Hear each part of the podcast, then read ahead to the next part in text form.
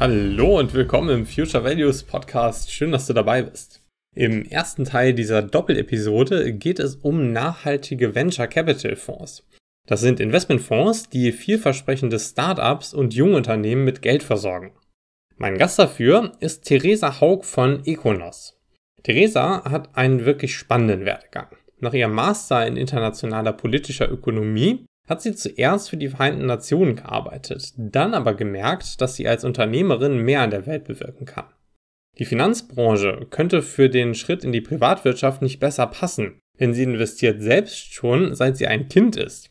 Wo das Kommunionsgeld bei vielen von uns einfach auf dem Sparbuch gelandet ist, hat Theresa mit ihrem Vater zusammen ein Depot angelegt. Mit der Gründung von Econos im letzten Jahr ist sie nun auch erfolgreiche Unternehmerin und geht einen neuen, spannenden Weg, um Impact Investments für Privatmenschen einfacher zugänglich zu machen.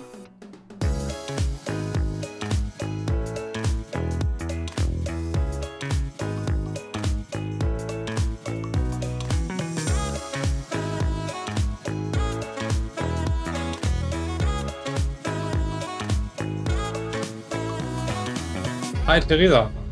Hi Mike. Was bedeutet Nachhaltigkeit für dich?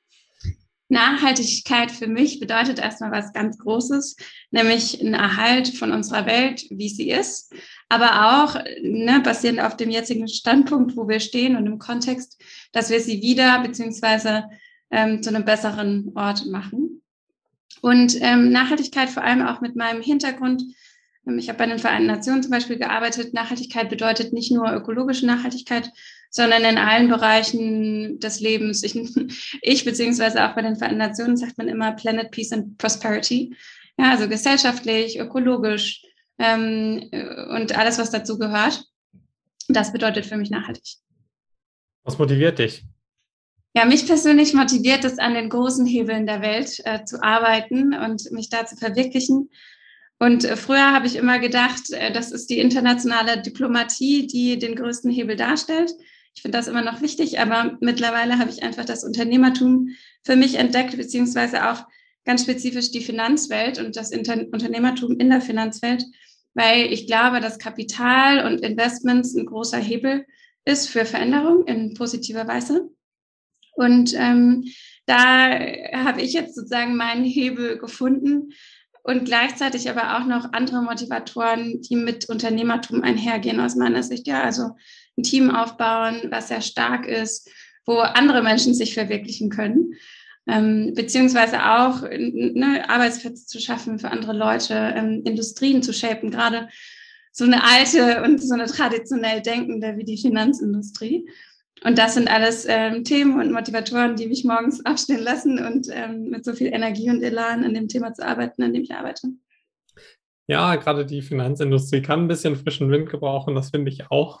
Also schon mal klasse, was du machst. Unser erstes gemeinsames Thema ähm, ist Venture Capital bzw. Venture Capital Fonds. Kannst du mal für Menschen, die das jetzt überhaupt noch nie gehört haben, erklären, was das ist?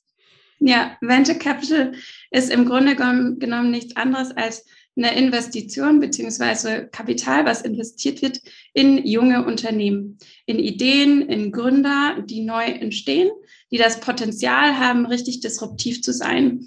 Das heißt vor allem Startups, aber ne, in unterschiedlichen Größenordnungen beziehungsweise Alters und Stages, wie man dazu sagt. Und ähm, es gibt äh, gewisse Fonds beziehungsweise spezialisierte Investment äh, Professionals oder Manager, die das ganz systematisch machen. Ja, also die nehmen Geld in die Hand, die suchen die besten Gründer, die besten Ideen, die besten Startups auf dem Markt, die unterstützen die, das heißt, die finanzieren die und haben dann einen gewissen Teil des Unternehmens ähm, ne, in ihrem Portfolio, den sie ownen, den sie, der, der denen gehört. Ähm, und mit dem sozusagen Erfolg beziehungsweise dem Wachstum von diesen jungen Unternehmen und der Etablierung am Markt steigt dann auch der Wert dieses Anteils. Und mit einem Verkauf zum Beispiel, ja, oder mit einem Börsengang ab einem gewissen Punkt, so äh, erzielt dieses Venture Capital Unternehmen, der Fondsmanager, wie auch immer, eine gewisse Rendite. Und das ist am Ende des Tages eine Form des Investierens im privaten Kapitalmarkt, was so für den normalen Investor, dem privaten Investor nicht zugänglich ist, einfach weil es sich um größere Summen handelt. Was bedeutet größere Summen? Ja, es ist unterschiedlich, aber so normalerweise gerade im europäischen Raum braucht es eine siebenstellige Summe an Kapital, um in einen Fonds zu investieren. Ja, diese Fonds sind meistens zwei- bis dreistellige Millionenbeträge, die da von unterschiedlichen Investoren zusammenkommen und dann eben in mehrere Startups investiert werden, damit einfach ein diversifiziertes Portfolio äh, entsteht. Es gibt natürlich auch andere Formen der Venture Capital Investition, wie zum Beispiel sogenannte Angel Tickets. Ja, das sind eher kleinere Tickets von Individualpersonen, aber auch hier sind das keine irgendwie ne, vierstelligen, dreistelligen, fünfstelligen Beträge, ja, sondern gehen schon eher in die, in die Richtung sechs- bis siebenstellige Beträge. Siebenstellig die meisten, die jetzt hier zuhören, haben das wahrscheinlich nicht auf der hohen Kante oder wollen das in Venture Capital investieren. Ihr habt noch eine coole Lösung, da sprechen wir auch im zweiten Teil noch drüber. Ähm, als du den, so einen Fonds beschrieben hast, ähm, hat sich das für mich ja relativ ähnlich wie ein Aktienfonds angehört. Der geht ja auch her und investiert in verschiedene Unternehmen ne, und verkauft die auch mal und partizipiert am Gewinn. Aber irgendwie ist es ja doch anders. Ne? Kannst du es mal so ein bisschen gegenüberstellen, ähm, so das Startup Jungunternehmen Investment gegenüber den äh, Aktiengesellschaften, die man vielleicht so kennt aus den ETFs und Fonds? Ja, also ich glaube, es gibt ganz viele Unterschiede und ich weiß gar nicht, ob man das so gut wirklich gegenüberstellen kann, weil oftmals ist es so, dass gerade jüngere Unternehmen eben am privaten Kapitalmarkt finanziert werden ja, ähm, und dann erst nach einem gewissen Erfolgsfaktor gegebenenfalls in den privat, in den öffentlichen Kapitalmarkt übergehen, zum Beispiel mit einem Börsengang. Ja, am Ende des Tages ist es der private Kapitalmarkt, der ist eben nicht handelbar, der ist nicht zugänglich, beziehungsweise der ist eben nicht ähm, gelistet und dadurch einzelbar liquide, wie das ein Aktienmarkt ist. Ähm, aber am Ende des Tages ist die Form des Investments dieselbe. Ja, du, du, du hältst einen Anteil an einem Unternehmen. Man merkt aber schon im Markt und gerade über die letzten Jahre so einen gewissen Trend weg vom öffentlichen Kapitalmarkt und hin zum privaten. Das heißt einfach, dass Unternehmen, die sehr erfolgreich sind, länger nicht den Börsengang anstreben, sondern erst zu einem späteren Zeitpunkt, wo einfach die größte Wachstumsphase und damit die größten Renditechancen einfach schon vorbei sind. Ja, und dann erst an, an den öffentlichen Kapitalmarkt gehen. Für den Investor ist natürlich der große Unterschied, wenn ich am öffentlichen Kapitalmarkt in einen Fonds zum Beispiel investiere und oder in eine Einzelaktie auch, ich kann jederzeit wieder aussteigen. Ja, also ich kann jederzeit mein Geld wieder äh, zurückbekommen, ja, gegebenenfalls mit Verlusten oder Gewinnen, wie auch immer. Aber ich habe selbst in der Hand, wann ich das tue. Bei einem Venture Capital Fonds beziehungsweise bei einem Venture Capital Investment ist es einfach so, dass es länger dauert, bis ein gewisser Erfolg erzielt wird, bis sich ein Unternehmen etabliert, bis ein Produkt entwickelt äh, wurde, ja, bis eine, eine, eine Unternehmensstruktur aufgebaut wurde und, und, so, und so weiter. Und dementsprechend ist das Investment für den Investor erstmal illiquider, ja, oder illiquide. Ähm, das heißt, über einen längeren Zeitraum einfach gebunden. Hört sich jetzt erstmal nach einem reinen Nachteil an, weil ich kann ja, wenn ich an der Börse investiere, bin ich, bin ich liquide, ähm, bei Venture Capital nicht. Ne? Ich habe einen schwierigeren Zugang, aber es hat ja nicht nur Nachteile, sondern auch große Vorteile. Und ähm, für mich sehe ich da zwei. Ne? Einmal durch in der Chance auf eine richtig gute Wertentwicklung, wenn so ein Startup quasi durch die Decke geht. Ne? Richtig. Ähm, und auf der anderen Seite auch wegen dem Impact, ne? weil die größte Wirkung von meinem Geld habe ich ja, wenn das möglichst direkt zu so einem, so einem Pure-Player-Unternehmen ähm, fließt, was dann dadurch sein Wachstum beschleunigen und seinem ja, grünen Purpose folgen kann. Ne? Kannst du vielleicht so mal auf die beiden Punkte noch ein bisschen eingehen. Ja, total. Also vielleicht zu den Renditechancen beziehungsweise finanziellen Chancen. Das ist absolut so. Ja, also die Kraft und die Disruptionskraft, die Innovationskraft ist einfach viel, viel stärker, wenn jemand, ich würde mal sagen, auf einem weißen Blatt Papier startet. Und nichts anderes haben wir, haben ja wir auch gemacht am Anfang, ja, weil die großen Finanzinstitute der Welt einfach so etabliert sind und so große Tanker und solche Strukturen, die festgefahren sind, haben, dass sie einfach die großen Trends nicht schaffen werden. Ja, zum Beispiel Digitalisierung, zum Beispiel eben Sustainability wirklich im Kern zu verankern. Und ähm, genauso ist das eben auch für dann Renditechancen, das Upside Potential, wie man das so schön sagt auf Englisch, ist einfach größer, als wenn ne, ein etabliertes Unternehmen schon im Markt ähm, vorhanden ist und dann gegebenenfalls mal ein, zwei ähm, Renditepunkte rausholt oder hier mal nochmal Kosten senkt und so weiter. Ja, aber die Disruptionskraft ist einfach eine andere. Auf der Impact-Seite, da muss ich sagen, bin ich auch ganz bei dir. Bei am Ende des Tages, auch wenn es um Investitionen geht, gibt es am öffentlichen Kapitalmarkt meist und vor allem nur sogenannte ESG-Investment-Strategien. Ja, das heißt, es ist eine Risikoperspektive, wo ein Unternehmen, weil es zum Beispiel in den nächsten 30 Jahren 10 Prozent CO2-Emissionen sparen möchte, eine gewisse Klassifikation erhält. Im Startup bzw. Venture Capital Bereich fördert man Technologien, die tatsächlich Lösungen darstellen ja, zum, zum Klimaschutz. Und das ist natürlich was, was etablierte Unternehmen jetzt so nicht können, sondern das sind dann eher die Kunden sozusagen von potenziellen Startups oder sie werden eben verdrängt. Ja, wenn ich mal an die irgendwie Öl- und Gasindustrie denke, da gibt es einfach viele Startups, die in dem Bereich tätig sind, die solche Unternehmen ablösen werden in Zukunft. Mhm. Jetzt habt ihr bei euch im Portfolio zwei Venture Capital Fonds mit zwei unterschiedlichen Themen, die man investieren kann. Du hast ja schon vom Klimaschutz gesprochen und da ist ja einer dabei, der hat so ein richtig, so ein, ja, das ist schon so einen disruptiven Ansatz und ein ziemlich hohes Ziel, was den Klimaschutz angeht. Ne? Erzähl mal. Ja, du äh, sprichst wahrscheinlich von dem World Fund, äh, wenn ich mich nicht täusche. Der hat eine ganz, ganz klare Fokussierung auf CO2-Emissionen und das Ziel, dass mit dem Portfolio beziehungsweise den einzelnen Startups und Unternehmen, die in dem Portfolio liegen, in Zukunft ne, das Potenzial ermöglicht wird, vier Prozent der globalen Emissionen zu mitigieren ähm, beziehungsweise zu redu reduzieren.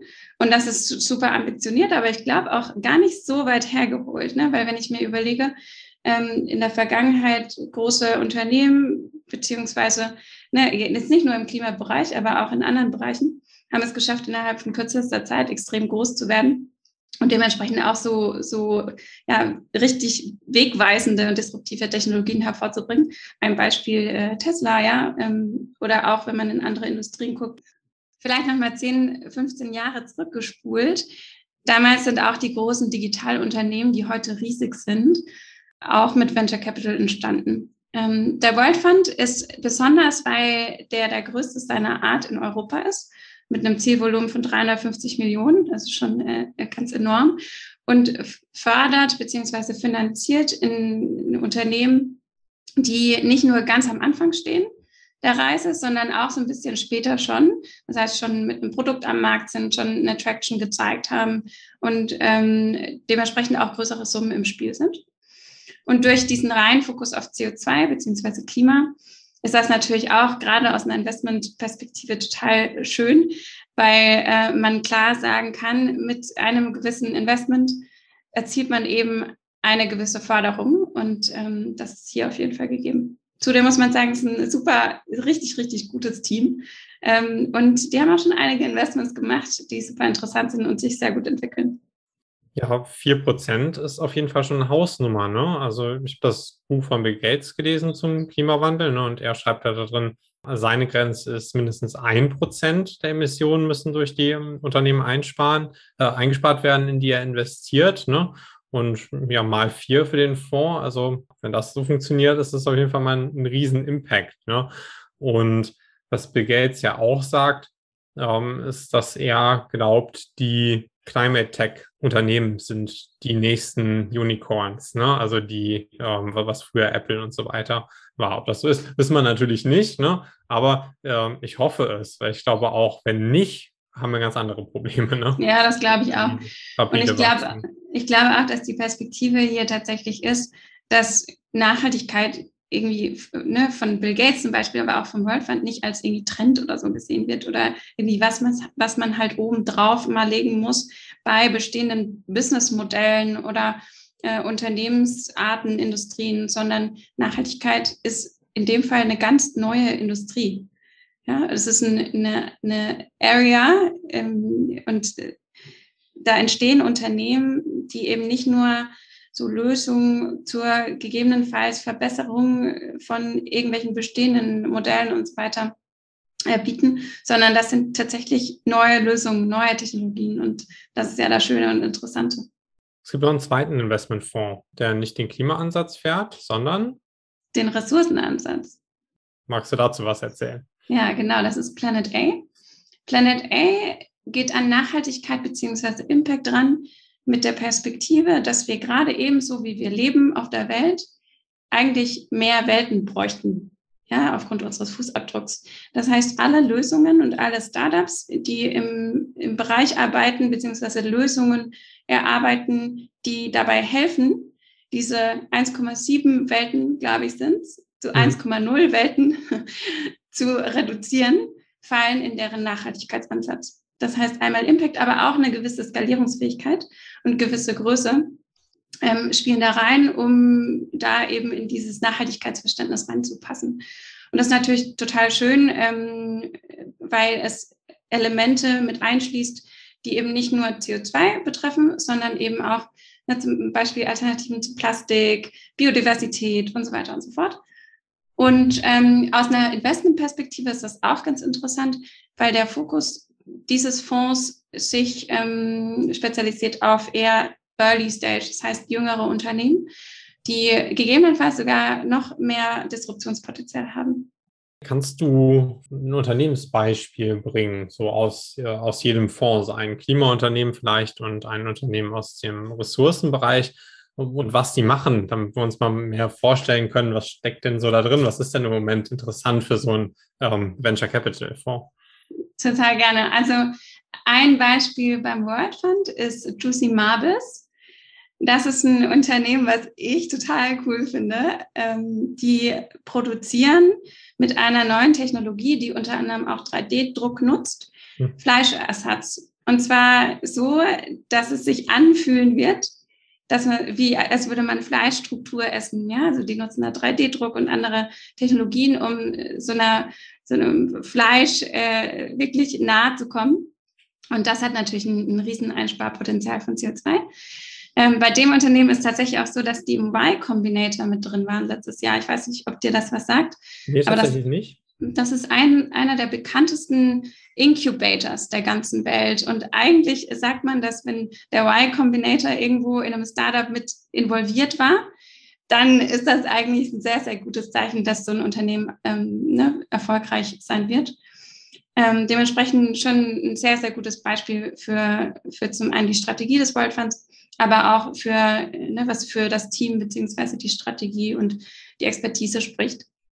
Bei Planet A ähm, gibt es auch einige spannende Unternehmen, die im Portfolio schon drin sind. Ich würde mal Traceless äh, Materials rauspacken. Das ist ein Hamburger Unternehmen, ist auch tatsächlich female founded, äh, was mich natürlich besonders freut. Ähm, und die stellen Alternativen zu Plastik her. Das heißt, äh, dass wir in Zukunft eine, äh, eine Lösung haben, die, die die gleichen, in Anführungsstrichen, äh, Zwecke erfüllt wie konventionelles Plastik, aber in Zukunft dann auch kostengünstig produzierbar ist. Ja? Und ähm, das natürlich fällt auch total gut in den, deren Ansatz rein und ähm, ist, würde ich mal sagen, auch noch Early Stage, aber entwickelt sich sehr, sehr gut. Also gerne mal anschauen online, da findet man einige richtig coole Artikel zum Background und zur Technologie und so weiter. Jetzt bin ich auch schon total gespannt und äh, finde das Investment super interessant und muss mir natürlich die Frage stellen, ne, wenn ich, äh, wenn ich einsteige, wie bewerte ich denn da nicht nur die Chancen und den Impact, sondern auch so ein bisschen das Risiko, ne? Weil es sind ja nicht äh, irgendwie hunderte Startups, ne? Wie jetzt so das ewige ETF-Mantra so im Internet ist, ne, das ist sehr sicher und ganz lange und dann in hunderte Unternehmen, sondern das sind schon ein paar wenige. Kannst du vielleicht da mal was erzählen? Wie muss ich mir das so von der Risikostruktur vorstellen? Ja, also allgemein ist äh, Venture Capital, das heißt ja auf Deutsch Wagniskapital. Und äh, das sagt alleine schon, dass das eher ein höheres Risiko mit sich bringt, aber gleichzeitig eben auch höhere Renditechancen als ein klassisches Investment, was man als Privatinvestor so macht, ja, also ein ESG, äh, ETF oder so. Ja. Ähm, man muss dazu sagen, ähm, ein Element ist natürlich ein Ausfallrisiko, das vor allem auf einzelner Unternehmensebene anfällt. Ja, solche Fonds, Venture Capital Fonds, die versuchen, das Risiko zu diversifizieren eben dadurch, dass man zum Beispiel sich nicht nur auf eine Industrie stützt oder nicht nur auf eine Investmenthypothese oder nicht nur auf äh, einen sozusagen Stage und, und Größe von Startups, sondern eben schön streuen und ähm, über, über, über mehrere Faktoren hinweg und dadurch natürlich das Risiko so ein bisschen abmildern. Man muss auch dazu sagen, diese Venture Capital Fonds, das sind Teams, die sich ihr Leben lang mit nichts anderes beschäftigt haben.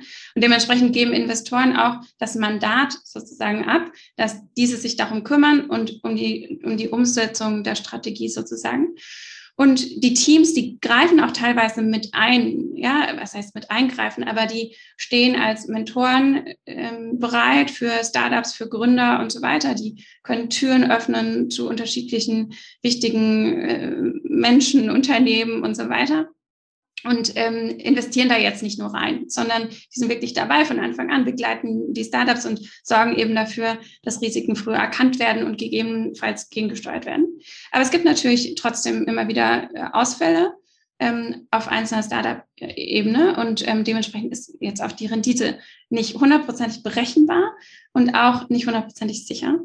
Auf der äh, Risikoseite, je nachdem, aus welcher Perspektive man kommt, ist eben auch die Liquiditätsperspektive eine wichtige. Da hatten wir ja vorhin schon kurz drüber gesprochen. Das heißt, ich kann nicht, wenn jetzt irgendwie das Auto kaputt geht und ich muss es reparieren, äh, kurz aussteigen, sondern es braucht einfach länger, bis sich Startups entwickeln und dementsprechend das Portfolio und man sollte, wenn man eben in Venture Capital investiert, das eben auch mit in Betracht ziehen und eben nicht Geld da rein investieren, was man gegebenenfalls in sechs Monaten braucht. Mhm. Hört sich jetzt so in meiner Investmentwelt an, wie ähm, so auf der Mitte von der Strecke zum breit gestreuten Aktien, also vom breit gestreuten Aktienfonds zum Crowd-Investing. So, was das, das Crowd-Investing ist ja letztendlich nur ein einziges Unternehmen. Ne, da gebe ich so ein Nachrangdarlehen und der ja, Venture Capital Fonds nimmt ja mehrere damit rein und ja, klingt für mich so nach ungefähr der Mitte. Würdest du mir da zustimmen? Ähm, ich weiß gar nicht, ob man das so auf einer Perspektive sehen kann, aber ja, also es macht auf jeden Fall Sinn, wie du wie du sagst. Ich glaube, in, insgesamt sind immer zwei Sachen wichtig. Einmal äh, sogar sozusagen Risikorendite des einzelnen Investments, aber dann vor allem halt die Zusammensetzung einfach im eigenen Portfolio, würde ich sagen. Und Venture Capital kann da eben einen Teil äh, einnehmen, was ich immer sage, the unicorn of the portfolio, ja, ist mit höheren Chancen verbunden, gegebenenfalls auch mit einem gewissen Risiko. Ähm, und so nimmt eben zum Beispiel, ein, weiß ich nicht, ein Fonds, ein, Aktienfonds einen anderen, eine andere Stelle, eine andere Rolle im Portfolio ein, sozusagen. Ja. Also ich sehe die gar nicht als entweder oder, sondern alles so ein bisschen komplementär. Ja, würde ich tatsächlich auch sagen, ich bin auch ein Fan von diesem Core-and-Satellite-Ansatz, ne? dass man sagt, okay, wenn ich mein sicheres Core-Investment gemacht habe, wo ich langfristig mit planen kann, ähm, wäre für mich auch so ein Venture Capital Fonds auf jeden Fall ein, cool, ein cooler Satellite, vielleicht eine coole Kirsche auf der Torte, die das Ganze noch ein bisschen interessanter macht. Ja, du hattest eingangs schon erzählt, ähm, man braucht in der Regel ähm, ja sechsstellig, eher siebenstellige Beträge, um in so einen Venture Capital Fonds einzusteigen. Aber da habt ihr eine Lösung, über die wir im zweiten Teil sprechen. Also seid gespannt.